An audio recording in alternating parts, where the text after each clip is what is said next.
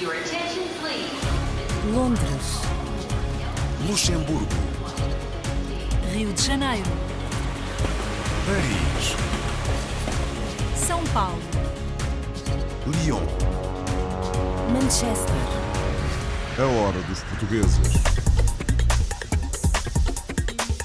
Um mural de azulejos portugueses com uma pintura de João de Brito homenageia os agricultores portugueses da Califórnia. A pedra vai ser de um calçadeiro que vai vir até de Cascais, vai, vem de Portugal, especial para colocar este, estas pedras. Ah, Esse sujeito, não me recordo agora o nome dele, já fez um outro trabalho em Salsaliro. O meu trabalho é os azulejos ah, na parede ah, e depois, é claro, poderei lhe dar uma de mão se for preciso, mas quer dizer, a minha parte vai estar acabada antes dele vir.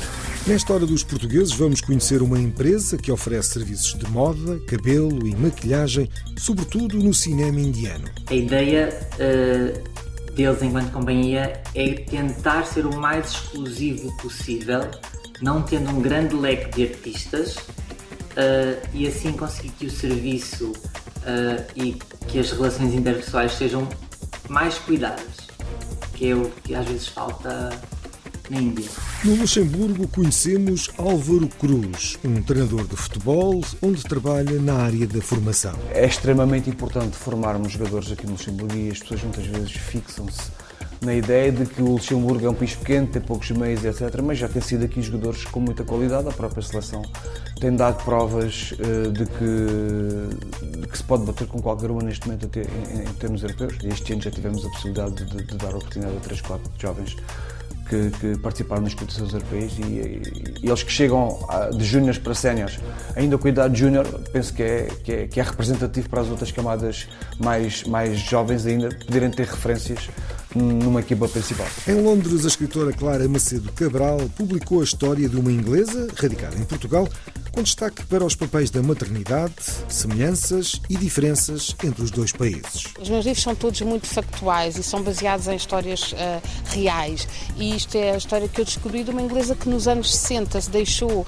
esta Inglaterra dos cavalos, uma Inglaterra rural, para ir para Portugal tornar-se toureira. Outro livro para conhecer neste programa chega de Paris. Tiago Martins quer contar a história de Portugal no prato com uma compilação de receitas. sempre tive uma paixão pela gastronomia e até hoje, quando vou para alguns países ou cidades, oriento sempre as minhas viagens à volta da gastronomia, porque é, um- é uma paixão. Gosto muito de comer, de beber, eh, de bom vinho, boa carne, go- gosto muito disso e eh, queria transmitir isso num livro, eh, dessa, dessa paixão pela gastronomia e queria mostrar também que a gastronomia portuguesa é mais do que bacalhau e e eh, bacalhau e pão e eh, é muito mais do que isso. E vinho do Porto também há, há vários vinhos.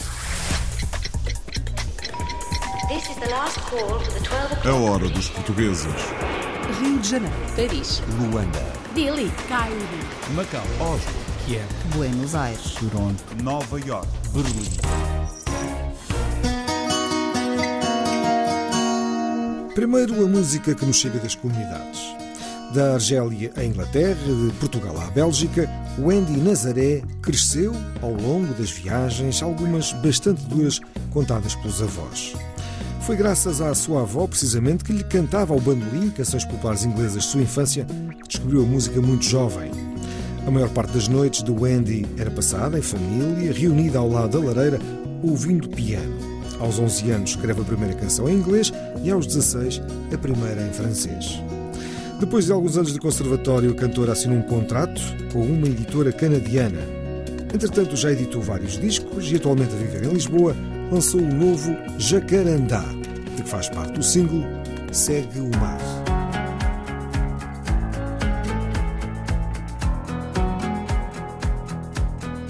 Tu nunca estás onde estás, nunca sentes que és capaz, tu és assim. Basta recordar o céu, fotos de um pequeno eu e sais daqui.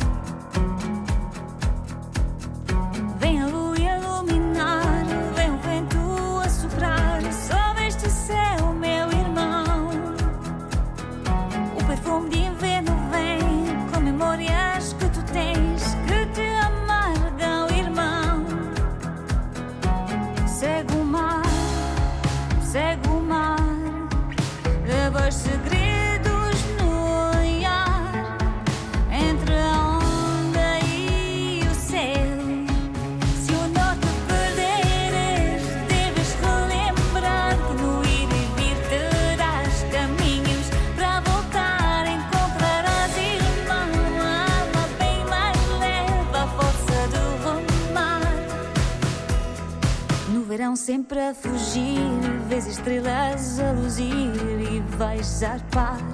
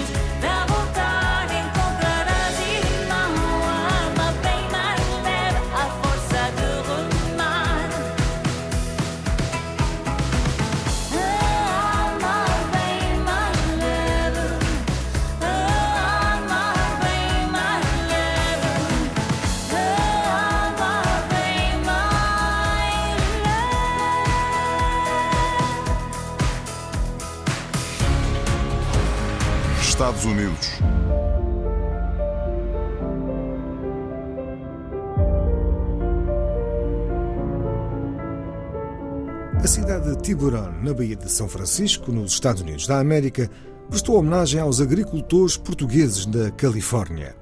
Um mural em azulejos portugueses retrata a nossa presença centenária na região, onde os açorianos foram pioneiros na agropecuária.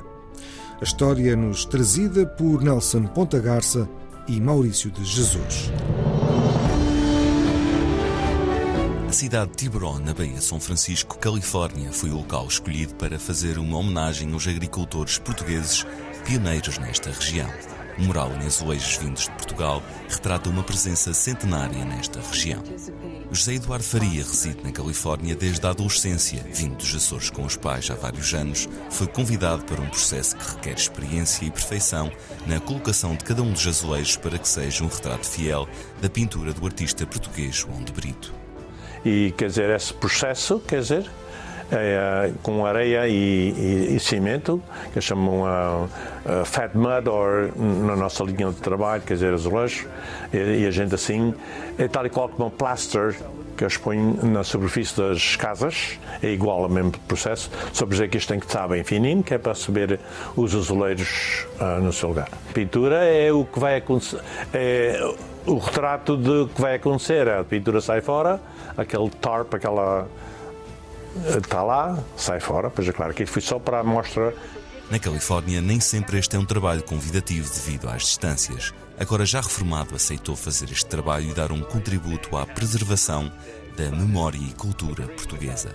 Mas quer dizer que lá está da, da razão que eu que meti-me nisto, porque ninguém, o, o Vasco queria um contrato a alguém que se cometesse nisto e ele experimentou, mas por mão da distância, a área também é distante para mim, porque eu, é longe para ir daqui lá dia para dia, mas quer dizer que eu estou formado, depois tenho tempo.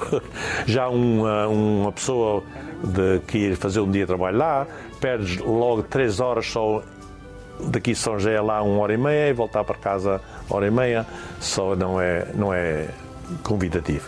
É com régua e escala e com tudo preparado que se faz este mural. veio propositadamente um calceteiro de Portugal para participar neste mural na Baía de São Francisco. A pedra vai ser de um calçadeiro que vai vir até de Cascais, vai, vem de Portugal, especial para colocar este, estas pedras. Ah, esse sujeito, não me recordo agora o nome dele, já fez um outro trabalho em Salsaliro. O meu trabalho é os azulejos ah, na parede ah, e depois, é claro, poderei dar uma de mão se for preciso, mas quer dizer, a minha parte vai estar acabada antes dele vir. Eu uh, já está tudo na minha cabeça, planeado, uh, porque é o meu, era o meu trabalho, só isso é, uh, a minha parte é simples. Um, eu tenho que preparar as paredes para receber este azulejo, porque tem que estar fino, tem que estar direito, tem que estar nivelado. Só isso já, já está planeado na minha cabeça. A Califórnia é muito especial e não há dinheiro que pague José Eduardo Faria para voltar à sua terra natal, a não ser de visita. Oh, é belíssimo. Não, não podem dar dinheiro bastante para voltar, embora eu adoro Portugal e tudo isso para visitar, mas uh, eu, uh, sim, eu dou, dou a oportunidade que eu fiz uma história uh, quando eles fizeram o, o, aquele livro para os capelinhos. Eu escrevi a, a razão de vir para a América e por razão que gostava da América. Eu escrevi que e sabia que ia gostar de vir para a América por mão de amigos meus, vinham para a América, voltavam um ano ou dois depois com boas roupas, dinheiro na algibeira, só eu sabia que ia gostar da América. O mural de azulejos portugueses em Tiburon, numa homenagem aos agricultores portugueses da Califórnia.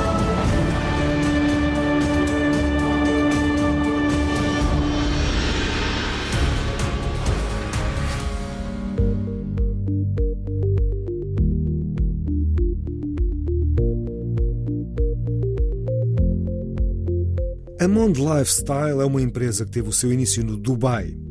Quando quiseram abrir uma sucursal na Índia, Cristiano Pereira foi convidado para fazer parte da equipa.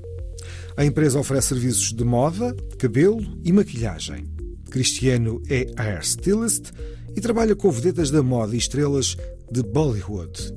Vamos conhecê-lo e conhecer esta empresa com Vika Zors e Naline Elvino de Souza. Eu em Portugal eu trabalhei durante oito anos uh, em salão. Eu fazia trabalho de salão, uh, era responsável por uma equipa pequena de 4, 5 pessoas máximo, mas era aquele, era aquele registro de atender clientes que procuravam os serviços para mudar a cor de cabelo, para mudar o visual, para cortar. Esse era o meu trabalho em Portugal. O que me fez uh, ficar interessado numa outra proposta, numa possível mudança de vida profissional, de arriscar, foi o facto de eu criar algo diferente que não salão. E o que eu faço na Índia não tem nada a ver com o que as pessoas muitas vezes me perguntam, mesmo em Portugal. Ah, mas trabalhas num salão na Índia? Não, eu não trabalho em salão na Índia. Nem quero. Uh, na Índia eu trabalho mais ligado à moda, mais ligado à indústria de Bollywood. Tudo isso inclui, quando as pessoas falam, ah, a indústria de Bollywood é muito grande. É muito grande, mas inclui var, muita coisa, inclui quase tudo neste país, porque quem faz editorial, quem faz campanha de moda, quem faz capa de revista, quem faz uh, anúncio de televisão, quem faz videoclipe, são atrizes e atores. Tudo é ligado em volta das, do mesmo círculo, da, de, das mesmas pessoas. Fotografar uma coleção de um, de um grande design de moda, uh, uma coleção com 40, 50 looks, 3 dias, pode incluir facilmente 150 pessoas mas talvez 150 pessoas estamos na Índia e aqui tudo é muito, tudo é muita gente. Nada aqui é pouco. Isso é que faz da Índia também diferente e interessante ao mesmo tempo.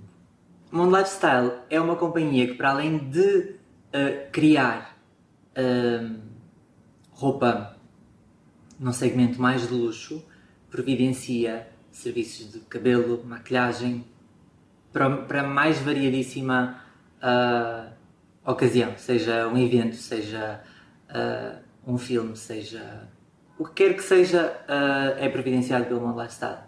O interessante é que, por norma, cabeleireiros, maquilhadores, todas as pessoas da indústria que trabalham na Índia, nomeadamente estrangeiros, vêm com agências como eu vim anteriormente. Eu não comecei no Mundo Lifestyle. Uh, o Mundo Lifestyle veio, no, veio, no, veio ali a meio do meu caminho.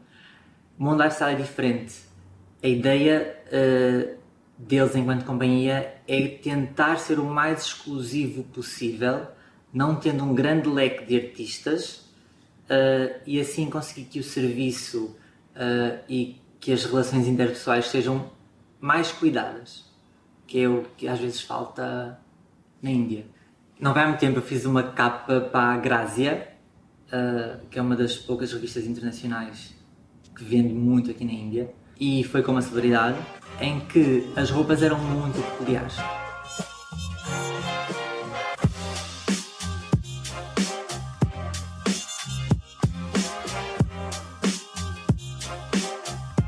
Eu consegui criar umas ondas, tipo umas ondas de praia, parece que ela mergulhou no mar, saiu e o cabelo secou com aquele ondulado todo, com algum volume, com alguma estrutura, e funcionou perfeitamente. Eu sou muito do que faz sentido para mim no momento. Não sou muito. Eu gosto de, eu gosto de planificar e tentar planear a vida a médio prazo, não a longo prazo, mas a médio prazo. Mas no dia em que eu acordar e sentir que a Índia já não, não me faz sentir, aí é hora de mudar. Luxemburgo.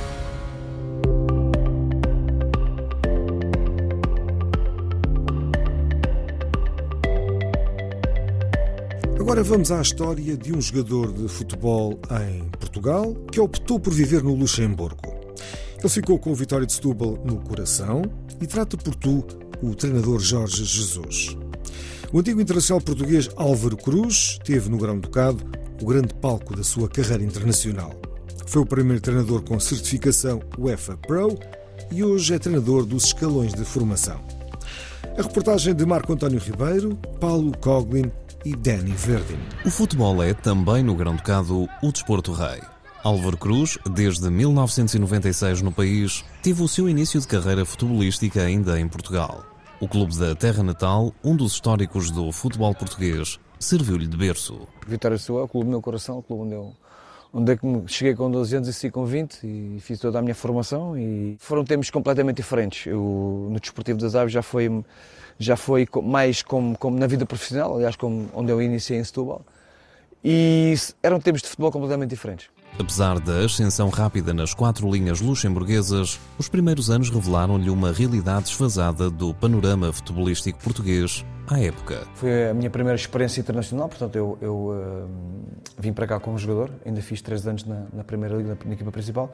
Depois transitei imediatamente para o treinador. Tinha, fiquei com, com, com, como coordenador do, do, das, das equipas jovens e no ano a seguir transitei imediatamente para a primeira equipa como, como treinador principal. Uma evolução que foi mais ou menos paralela à evolução do futebol do futebol luxemburguês. Uh, neste momento já se trabalha muito melhor, como, como, como, como, em, todo, como em todo o mundo. Aliás, já costuma-se dizer que já na, equipa, na equipas pequenas a Liga, a Liga Luxemburguesa também, também uh, foi evoluindo, mas é, tive algumas dificuldades em me adaptar a esta, esta realidade amadora que, que foram os primeiros anos que depois de chegar ao Luxemburgo e, entretanto, as coisas foram evoluindo e neste momento as coisas estão muito melhores do, do que eram há, há 25 anos atrás. Hoje dedicado a 100% à coordenação dos escalões jovens do campeão luxemburguês, é no F91 do Delange que coloca em prática o saber adquirido ao longo de várias décadas de desporto profissional. A aposta na formação é para Álvaro Cruz uma pedra basilar em qualquer clube. Assume um papel, para mim, fundamental, principalmente nos, nos, principais, nos principais clubes, aqueles que disputam as competições europeias e que jogam para, para o topo do campeonato, porque uh, é extremamente importante formarmos jogadores aqui no Luxemburgo e as pessoas muitas vezes fixam-se na ideia de que o Luxemburgo é um país pequeno, tem poucos meios, etc. Mas já tem sido aqui jogadores com muita qualidade, a própria seleção tem dado provas uh, de, que, de que se pode bater com qualquer uma neste momento em, em termos europeus. Este ano já tivemos a possibilidade de, de dar oportunidade a 3, 4 jovens que, que participaram nas competições europeias e, e, eles que chegam de júniores para séniores, ainda com a idade júnior, penso que é, que, é, que é representativo para as outras camadas mais, mais jovens ainda poderem ter referências numa equipa principal, sobretudo a nível europeu. Primeiro treinador português com certificação UEFA Pro no Grão-Ducado, foi mais além e dedicou, para lá das facetas como jogador, treinador e coordenador de formação, mais de 20 anos da sua experiência de imigração ao jornalismo desportivo. Um percurso gratificante, interrompido em 2021 mas que não o fez perder o interesse e o olhar crítico sobre o meio. Naquilo, naquilo que foi, na, naquela vertente que era, que era o conhecimento de, de, de, e, o, e a divulgação daquilo que a, que a comunidade portuguesa fazia aqui no Luxemburgo de bem, fomos perdendo muita coisa. Ao jornalismo e ao, e ao jornal onde eu trabalhei, no Contacto e no Luxemburgo Forte, penso que estamos a ficar cada vez mais distantes daquilo que são as nossas raízes. Aquilo que nos diz respeito a nós como portugueses. Uh, mas foi, foi, foi extremamente gratificante, fiz muitas amizades, aprendi muita coisa, uh, falei com muita gente, conheci muita gente, tive algumas desilusões também, mas no cômputo geral penso que foi uma, uma experiência extremamente gratificante e que vou guardar para os melhores dias da minha vida, certeza. Dias ricos em experiências ligadas ao desporto e ao jornalismo que os leva aos aficionados de um antigo internacional português que em breve receberá o emblema de 50 anos como sócio do clube que o liga às raízes, o Vitória de Setúbal. Até lá, o foco está, quem sabe, nas futuras glórias do futebol internacional. A hora dos portugueses.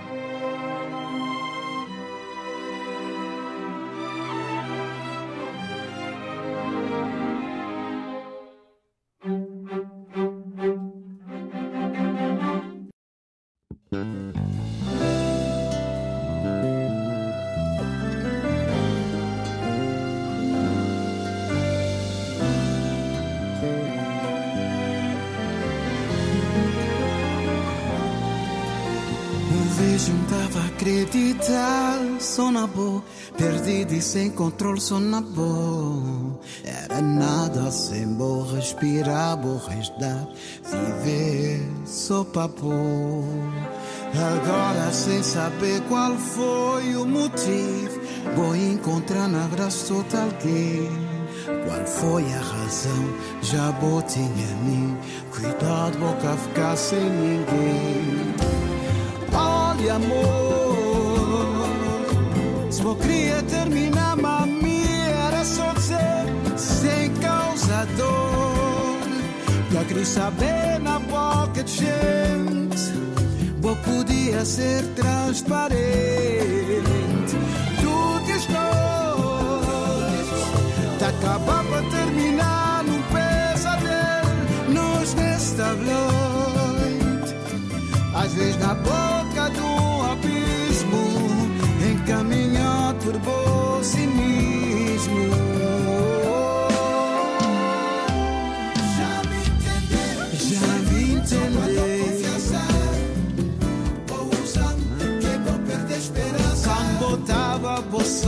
ninguém queria pôr nem distância.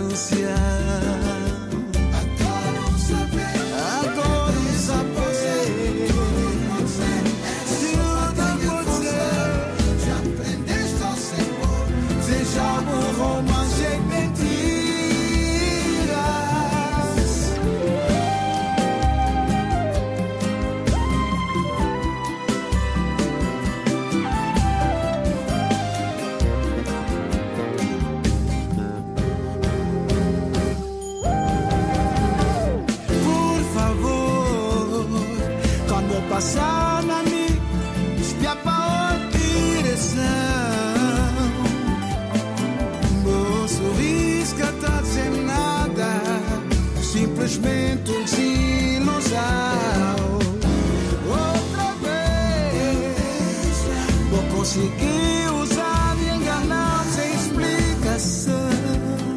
Oh, não tive que saber na do povo, vou enganar-me essa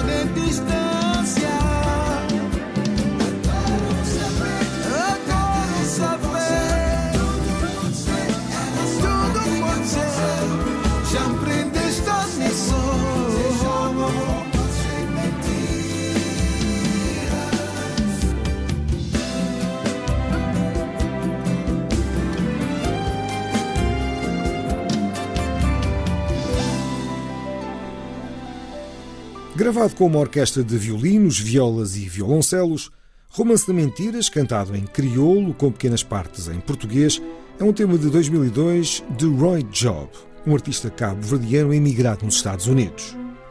Roy Job foi teclista de um dos mais importantes artistas afro-americanos, Sly Stone, e tocou com grandes nomes da música cabo-verdiana como Bana, Cesária Évora e Ildo Lobo.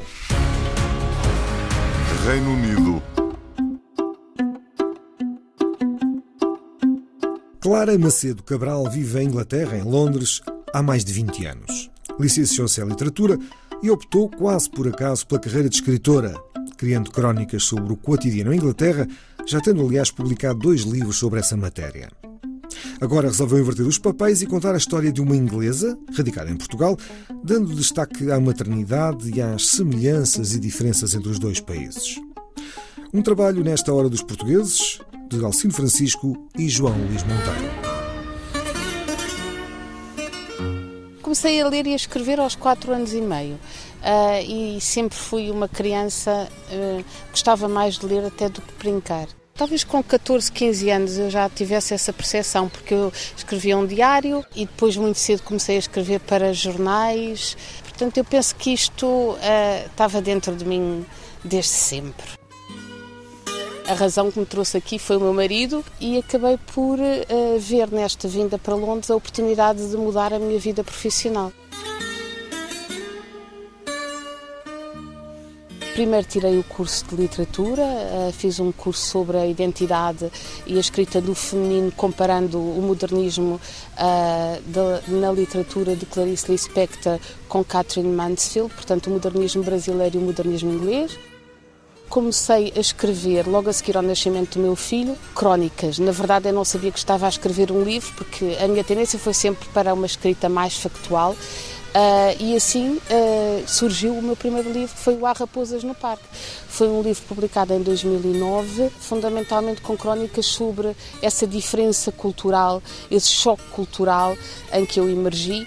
Uh, e sobre o que é ser mãe uh, na cultura inglesa e o que é, que é ser mãe numa cultura mais latina. Este livro foi feito uh, em várias idas ao meu café, uh, durante os intervalos do sono do meu filho, e é um livro uh, que foi nomeado para os Prémios de Talento, que foi um prémio era um prémio instituído pelo Ministério dos Negócios Estrangeiros e que depois foi abolido, infelizmente. Este livro teve uma sequência que foi o, o Inverno das Raposas, e o Inverno das Raposas é muito mais focado em aspectos mais externos. Uma Inglaterra que está a emergir na, na crise financeira, que em 2008 sacudiu os mercados financeiros, o que se passa na City, a perda de empregos, o contacto diário que eu tinha com pessoas que viviam no meu bairro e que, e que perderam os seus empregos e tiveram que regressar aos seus países de origem. O terceiro livro é um livro infantil que eu dediquei ao meu filho, é um livro sobre essa Lisboa uh, que eu tinha conhecido da minha infância e que eu sentia que estava a mudar. É um livro sobre os aspectos tradicionais de Lisboa, o Elétrico 28, as idas à Feira da Ladra, uh, uh, o Santo António, esse, particular período de Lisboa muito colorido, as sardinhas assadas, as marchas populares. Fiz esta história bilingue que depois apresentei em várias escolas do Camões, aqui em Londres, uh, e gostei muito de falar com essas crianças da diáspora portuguesa e de sentir que eles também têm esta saudade e esta vontade de conhecer melhor a cultura de onde provêm ou de onde os pais provêm.